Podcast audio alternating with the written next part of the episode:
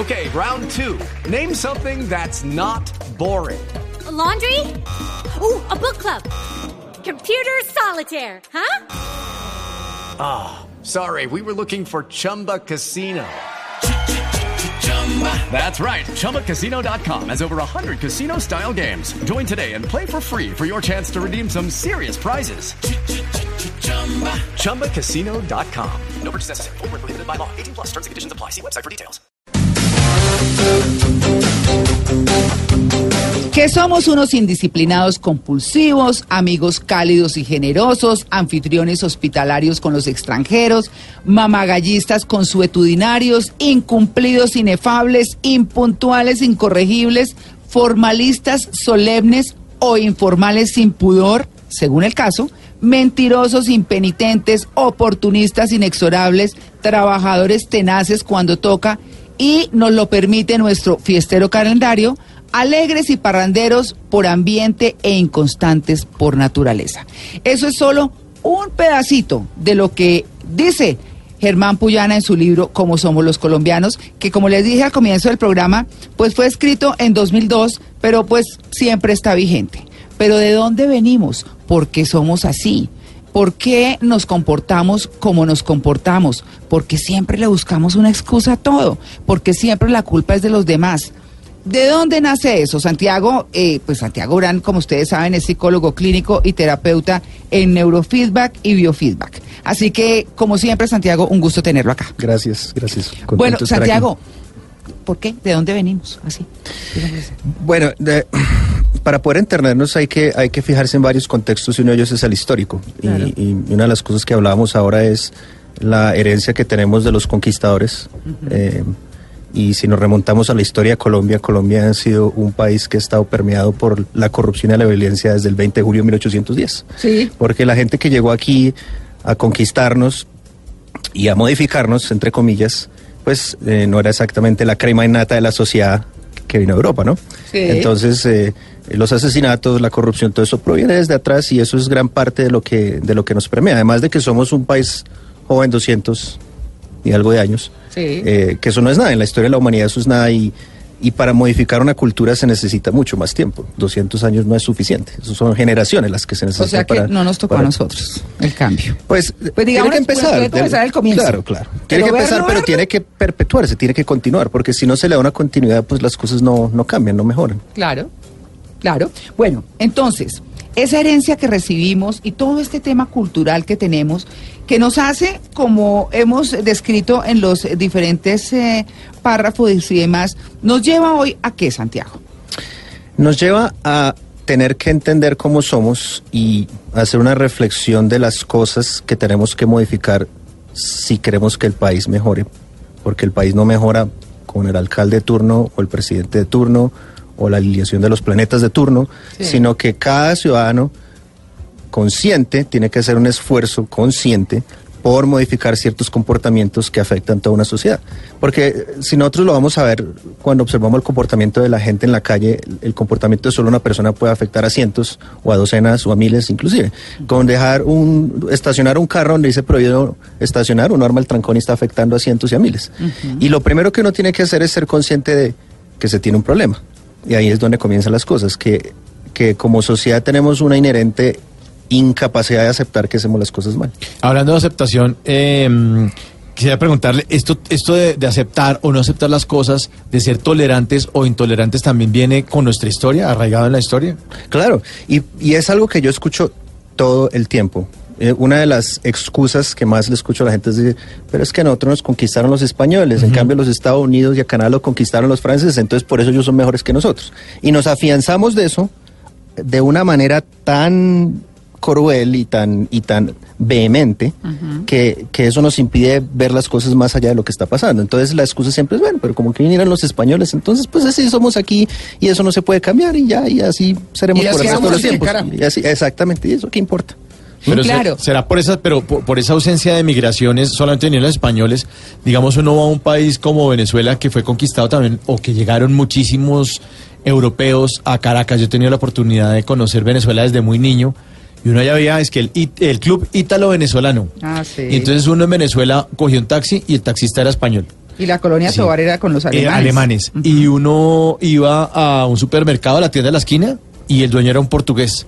Entonces, ellos seguramente crecieron con la diferencia o entendiendo que hay gente que es muy diferente a uno y es bien distinta. Seguramente en Colombia no, no, no, no evolucionamos como sociedad con la diferencia, no aprendimos a vivir con gente que piensa, que se viste distinto o que tiene otras religiones o que es diferente a uno. Claro, eh, yo creo que valdría la pena decir que la condición humana es una, ¿no? Eh, no debemos decir necesariamente que en Colombia están todos los perezosos, todos los ladrones, no, no, todos no es los no, Generalizar, sí. Claro, pero lo que sí hay es una cultura alrededor de la cual se mueve una sociedad. Y esa cultura trae la honestidad o, o los valores, Sí. eh, trae unas costumbres, trae toda una cantidad de cosas que hacen que no es que no vaya a haber ladrones, pero ese ladrón va a ser castigado de verdad, no con la triquiñuela desde, desde arriba. Eh, que ese ladrón no va a poder planear sus robos como lo hacen aquí muchos de los que están hoy presos, por ejemplo, de- del Congreso y demás, que dicen, hacen los cálculos, ah, claro, sí, entonces eh, yo me cojo esta plata, me estoy en la cárcel por ahí unos cinco años, pero me quedo con todo esto, no tengo que devolverla, entonces se la pongo a fulano, a sultano, eh, tengo testaferros, hacen todos los cálculos. ¿Por qué? Porque pues eso es así. Entonces, esa es la gran diferencia. Todos los humanos lloramos, todos los humanos nos reímos, todos los humanos gozamos, todos los humanos trabajamos, todos tenemos sentimientos y tenemos valores. Pero en unas culturas se afianzan mucho más que en otras y eh, diferentes cosas, determinadas cosas, desde la religión, desde lo político, desde la casa, desde todo. Y eso es lo que hace las grandes diferencias. Entonces, ¿qué pasa? Que llega y hay unos atributos. Hay unos atributos de los colombianos. Les quiero decir que los atributos que tenemos son, les voy a decir 2, 4, 6, 8, 10, según este libro. 12, 14, 16, 18, 20, 22, 24. No, no es clase de matemáticas. 26, 28, 30, 32, 34, 36. 37 atributos. Entonces podemos decir 36. Recursivos, impuntuales, maliciosos, avispados, oportunistas, dogmáticos, intolerantes, regionalistas. ¡Pum! Quiero parar en regionalistas. ¿Cómo ven ustedes lo del regionalismo? Pues yo, yo, yo, yo, yo lo veo como muy pegado a lo que estamos hablando con, con Santiago acerca de la ausencia de la migración. En, en Colombia, eh, pues es un país con una geografía eh, bien particular, las, las tres cordilleras que nos atraviesa el país y que de pronto hizo difícil el acceso a la información o a ese intercambio cultural que podemos tener. Pero como que ya se, ya se creó la, la aviación, uno ya puede llegar en carro a todas partes pero lo que sí sigue ocurriendo es que la gente sí sigue como muy metida en su, en su mundo, ¿no? O sea, co- como que uno siente que Colombia son varios países. Uno siente que cuando uno va a la costa es un país totalmente distinto, Sí. es un país alegre, es un país colorido, la gente deja la puerta abierta, hey, ven acá, tómatela suave, tranquilo, eh, estamos aquí en, otro, en otra temperatura, estamos con otra forma de pensar. ¿no? Va uno a la parte cafetera de Colombia, a Antioquia y a la región de Caldas y la región de Quindío. Y El eje la- cafetero. El eje cafetero es otro país totalmente distinto. Va uno al sur, donde está Nariño, es otro país. Va al Pacífico, es otro país. Los Llanos es otro país. El Altiplano Cundiboyacense es otro país. Y los Santanderes son otro país. Y Amazonas son como varios países metidos en uno solo. Y Claro. bien distintos, ¿no? Entonces, cuando usted, eh, por ejemplo, y, y eso lo hemos hablado, lo estamos hablando ahora eh, para hablar, pues en Bogotá no tenemos tanto el problema, es que nombraron a un costeño, es que nombraron a un llanero, es que nombraron a un santandereano. No, aquí no importa, que el que llegue a trabajar, trabaje y listo, y no importa De de, donde dónde sea, es. sí, no claro. importa. Pero usted Claro. se va a las regiones y usted todavía se encuentra con que, ¿y por qué Sí, están señora. trayendo bogotanos? ¿Y aquí qué hace Sí. un caleño? ¿Y aquí por qué pusieron ese cachaco? Exacto, o sea, es lo toda- que dicen en la costa. Cachaco el Eso. cachaco, porque el cachaco también tiene derecho a trabajar en la costa y a echarla para adelante. Claro, entonces, mientras a los bogotanos no nos interesa eh, de dónde es la gente, sino que sea chévere y que bueno, y que le haga lo que quiera y que bueno, en fin, cuando se llega a las regiones todavía se sufre. Eh, y, y se sufre por eso que nos hace chiquitos, eso nos hace no tener una visión grande. Sí, una visión global. Exacto, una visión, ¿cierto, Santiago? Sí, es- y es que el regionalismo se convierte en un arma de doble filo, porque tiene muchas bondades, pero a mi modo de verlo, y yo voy a estar jugando el abogado del diablo esta mañana, Sí. es que es una de las principales características que nos tiene anclados al no poder trabajar en equipo, por lo que tú estás describiendo, porque si yo como bogotano me voy a Antioquia, entonces no me van a dar trabajo porque soy bogotano, Claro. porque Antioquia es de los antioqueños, y la costa es de los costeños, y el eje cafetero es de la gente del eje cafetero, ¿cierto? Y, y, y Cali es de los bayunos, entonces es muy difícil poder trabajar así. Y eso se representa cuando tú tienes trabajos o, o- o- o situaciones en las que el trabajo repre- hay representantes de varias regionales. Porque ahí es donde entran a jugar las idiosincrasias y los comportamientos particulares de cada región que se hacen antagonistas. Y al hacerse antagonistas, entonces no se puede trabajar en equipo.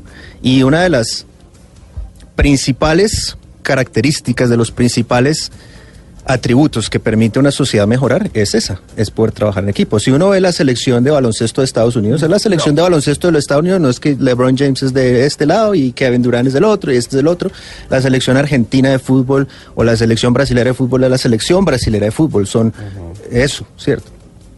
Pero yo que trabajé en deporte notaba mucho eso, en los equipos. Era en la selección de baloncesto de Colombia, la selección de voleibol de Colombia, pero los comportamientos eran los bogotanos por un lado, los bayunos por el otro, los antioqueños por otro, y no había una cohesión. Incluso en los mismos hinchas, ¿no? A veces eh, eligen eh, jugadores para la selección y dicen, pero ¿cómo no vamos a ganar si está medio equipo de Nacional ahí? Atlético Nacional está metido... en la-". Y no, no, no, lo que está aquí es la selección Colombia. Claro. No, no, no, pero ¿cómo los va a negar si son, eh, son jugadores de nuestro equipo del verde? Y uno, no, es selección Colombia, pensemos en equipo. Claro. Sí, y, y mire, como, como anécdota personal, quiero eh, poner sobre la mesa esto. Y es una de, los, una de las principales razones por las que dejé de ir al estadio a ver, eh, digamos, a, a Millonarios, que es el equipo sí. al que le, le A hago Millonarios fuerza, del alma. A, a mi millitos del alma. eh, es porque me di cuenta que cuando usted se apasiona por el deporte, en este caso el fútbol, eso le nubla la razón de muchas cosas. ¿Y a qué voy con esto? a ese mismo regionalismo. Entonces, a odiar al otro que porque es de tal color y es de tal región, de tal equipo, entonces sí. a esos no sé qué tal por cuáles, o estos es que son de tal forma. Y no, realmente uno tiene que entender que por que ahí está la gran riqueza de este país, que es como sentarse en una mesa y decir como, ¿sabe qué? A mí me gusta el ajiaco, me gusta la arepa de huevo, me gusta la butifarra y me gusta la bandeja paisa. Ya, y con eso que vas tú, si nosotros nos vamos 15 años atrás, antes uno podía ir al estadio y veía las dos barras. Ahora le tienen que diseñar, o le tienen que designar una zona especial a la barra del equipo visitante.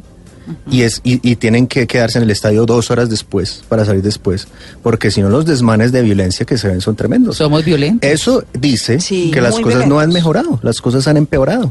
Eso es una clara visión de que las cosas han empeorado y que las cosas siguen empeorando. Porque que yo no pueda llevar la camiseta de mi equipo al estadio porque me arriesgo a que alguien me mate, eso es una señal visible de que se va en un retroceso. No se va en un avance, sino se va en un retroceso. Y esa es una muestra muy pequeña de la gran escala de las cosas. Bueno, hay una colombianada que yo siempre he notado que ocurre en todos los hogares colombianos, ya poniéndole un poco de humor a esto, es que los colombianos le ponemos forro a todo. ¿Se han dado ¿Forro? cuenta? Forro. Colombianos le ponemos forro al control remoto del televisor. Sí. No, para que no se caiga. Entonces se cae el control. Ah, no, no porque tenía forrito. Tiene como una almohadita por detrás. Sí. Eh, Le ponemos forro al carro, porque de pronto se, se mugra, ¿no? Ah. Le ponemos forro a los muebles. Pues póngale forro a los muebles porque de pronto van a pintar y de pronto se empuercan. Eh, Claro, le que pone- no se encarame el gato y los dañe. Exactamente. A la lavadora, a la licuadora. lavadora. ¿Qué me dice del vestidito que se le pone a la licuadora? Que es como una muñequita ahí. el vestidito, Le ponemos forro todo. Le ponemos forro hasta el inodoro en el baño, ¿no? O sea, uno entra a muchos baños y la tapa del inodoro tiene un forro que hace juego con los La tapetes. tapa, el Todo. tanque, el tapete. que era de fiesta de 15. No, eso fiesta 15. A la, a la panera, Mauricio. Uno Ah, pone el pan, sí. el pan y le pone un, un, un vestido a la, a la panera. A la panera, exacto. Y además a- al inodoro, pues eh, tiene, o hay una estructura ovalada donde uno se sienta en el inodoro y los colombianos somos los únicos habitantes del mundo que le decimos a eso bizcocho. Bueno, las colombianadas, hay bizcocho, yo le digo así. Levanta, levanta el Sí. bizcocho, levanta el bizcocho. Ay, yo que vivo entre hombres sí que digo eso. Bueno, 8 y 35.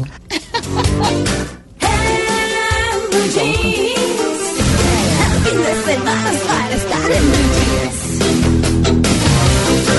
Bueno, estamos en este tema de cómo somos los colombianos, de qué nos identifica, de por qué nos comportamos así, de qué nos hace únicos, que es nuestra pregunta del día para que nos cuente con el numeral en Blue Jeans en arroba Blue Radio.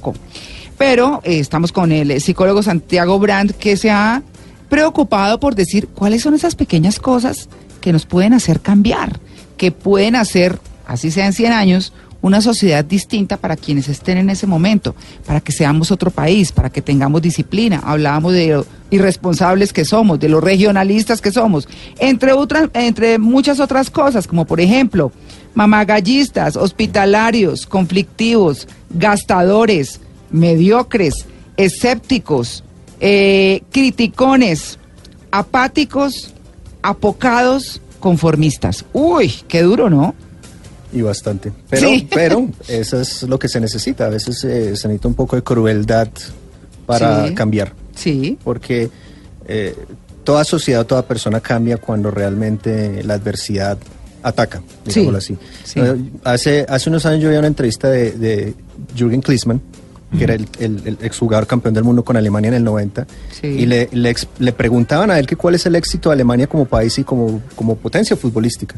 Decía, mire, nosotros tuvimos que reconstruir nuestro país después de dos guerras mundiales Mm. y aprendimos que no podemos irnos en contra del mundo, sino que tenemos que estar con el mundo eh, para poder cambiar las cosas. Claro. Y la historia de Europa, comparada con la historia de Latinoamérica, es muy grosa. Yo, yo me acuerdo que en algún artículo de Rodolfo Ginás decía que Colombia es como un niño consentido, es un país muy privilegiado. Mm. Y como no hemos tenido las adversidades que han tenido otras partes del mundo, somos como un niño malcriado. Entonces Sí. no nos importa ser como somos y hacemos la pataleta y creemos que somos muy especiales y no nos importa ser así.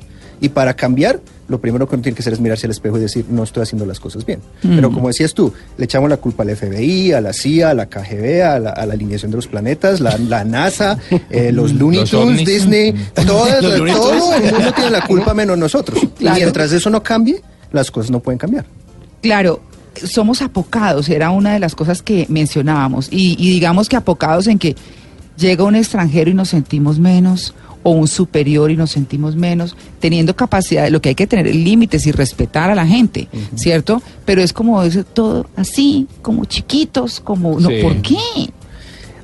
Yo más que eso, por ejemplo, lo veo... Y en la- conformistas además. Exacto. Para mí, por ejemplo, algo muy revelador es el turismo, eh, ahora que Juan Carlos habla del turismo. Tú vas a muchos sitios en Colombia y pagas un montón de plata por entrar. Claro. Y es un parquero destapado, Ujú. en piedra, los baños cochinísimos. Puerco, sí. Y voy a hacer una comparación. Yo sé que me van a atacar por comparar después allá los que me conocen, pero Sí. uno siempre tiene que tener cosas que emular No referentes. y, eh, y que, y Sí. que buscar emular y repetir, ¿cierto? Todos los que han estado en Orlando en los parques de Disney Mm, han visto la entrada a los parques, esos Claro. jardines, Mm. las calles. Sí, señor. el orden. Sin una basura, los parqueaderos demarcados lo llevan en el trencito. Entonces, Exacto. Yo no estoy diciendo porque me crea más, porque sé que me van a decir que me creo más, sino lo estoy diciendo porque tenemos que emular. Si nosotros mismos no nos damos la pela y decimos, mire, estas son las cosas que tenemos que repetir a nuestro modo, no vamos a mejorar. ¿Por qué lo digo? Porque es que uno Total. todos los días oye a la gente que la corrupción, que la inseguridad, que los robos, pero en nuestros comportamientos cotidianos contribuimos a que eso se siga perpetuando. Entonces, mientras no queramos cambiar, mientras no se nos dé la gran regalada gana cambiar, este país no va a mejorar y va a seguir de para atrás cada vez, porque esa es la verdad. María Clara, totalmente lo que dice Santiago, emular, imitar, ese es uno de los éxitos de los japoneses. Cuando ellos, por ejemplo, lo demostraron en el Mundial, empezó uno a recoger la basura, pues es parte de su dinámica, todos empezaron a hacerlo, pero qué bueno hubiera sido que nosotros hubiéramos imitado lo mismo. Y es lo que usted siempre ha dicho, cuando usted va manejando y le da el paso a alguien, alguien le agradece y el que está atrás le da el paso porque imita lo que usted está haciendo. Y eso falta en Colombia, que podamos emular, imitar cuando se hacen cosas positivas. Yo creo que eso es la clave también del cambio.